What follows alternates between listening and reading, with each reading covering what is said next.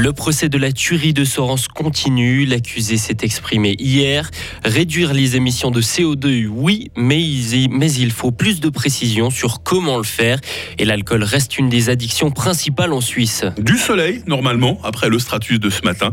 Maximum 2 degrés. Mercredi 8 février 2023. Bonjour Hugo Savary. Bonjour Mike, bonjour à toutes et à tous. Le procès de l'agriculteur fribourgeois de 33 ans, accusé de double assassinat à Sorens, se poursuit aujourd'hui. Il avait assassiné un père et son fils en 2020. Alors qu'il leur doit 34 000 francs, il leur donne rendez-vous dans un chalet d'alpage isolé.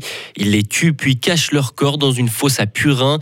Isabelle Taylor a pu entendre le témoignage de l'accusé hier au tribunal. Le prévenu a avoué rapidement les faits, mais depuis son arrestation, il change de version concernant certains événements.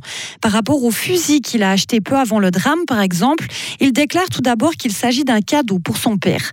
Puis, il finit par avouer que c'était pour assurer sa sécurité. Quelle sécurité? demande l'avocate de la famille des victimes. Vous n'aviez qu'à patienter sagement durant le confinement. L'accusé hésite, marmonne, sanglote, renifle.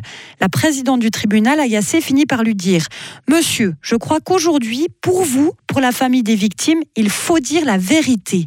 L'accusé rétorque Je ne cherche plus à mentir, je dis la vérité. En deux secondes, je suis passé d'un type serviable à un assassin.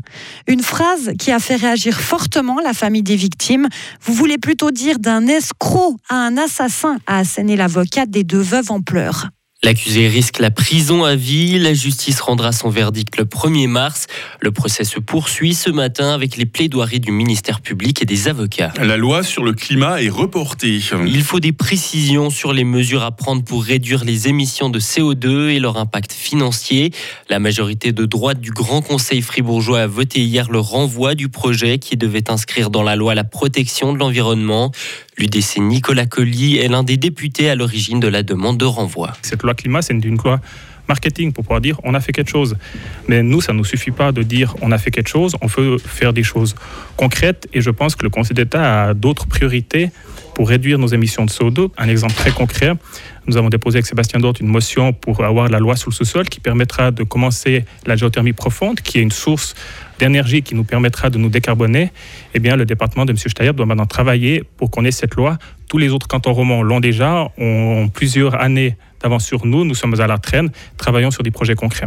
Les arguments de la droite pour justifier la demande de renvoi ne font aucun sens, selon Alexandre Berset, député vert. On ne peut pas renvoyer l'urgence, on ne peut pas reporter l'urgence. Ils se cachent derrière des arguments fragiles pour finalement euh, nier l'urgence climatique, tout simplement. Ils veulent affaiblir le travail euh, vraiment très très fructueux d'une commission.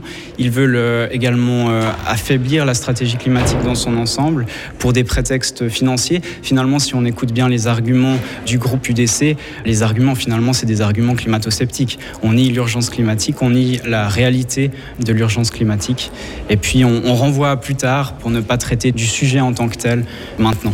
Avec cette loi sur le climat, Fribourg aurait pu devenir le premier canton de Suisse à se doter d'une base légale qui protège la planète. Interdire la vente d'alcool en magasin une fois la nuit tombée. C'est ce que réclame Addiction Suisse. Il faut prendre rapidement des mesures. La Fondation rappelle que 250 000 personnes souffrent aujourd'hui de dépendance à l'alcool en Suisse. Vaud et Genève interdisent la vente de bière et de vodka passé 21 heures dans les magasins.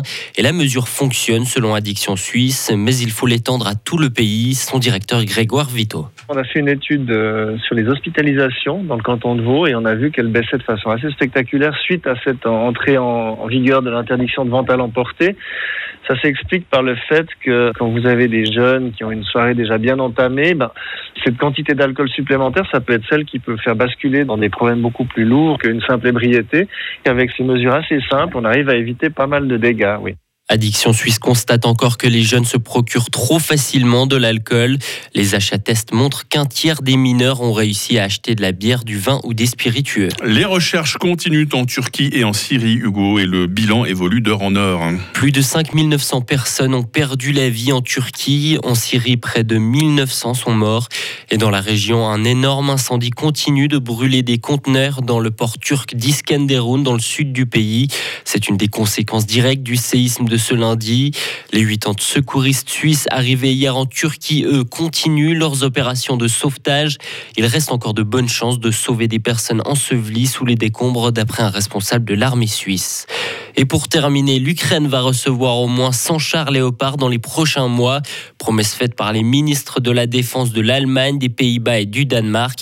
Ces chars seront remis à neuf et envoyés prochainement. Hugo Savary, toute l'actualité sur le coup de 6 heures. Euh, J'ai l'impression que ça va plutôt bien pour Hugo ce matin. Mais ça va très bien. Troisième matinale, toujours en Voilà, forme. Ah bah, c'est vrai qu'on est déjà mercredi aujourd'hui, le temps a filé depuis lundi. hein. Est-ce que vous êtes d'accord tout à l'heure de me donner un petit coup de main pour euh, lancer la question du jour, sachant que c'est quelque chose dont vous avez parlé dans votre journal? Avec grand plaisir. Ah, bah, ça fait plaisir de travailler en équipe. Allez, à très vite, on se retrouve avec euh, tout le monde euh, dans le grand studio du Grand Matin sur Radio Fribourg. Retrouvez toute l'info sur frappe et frappe.ch.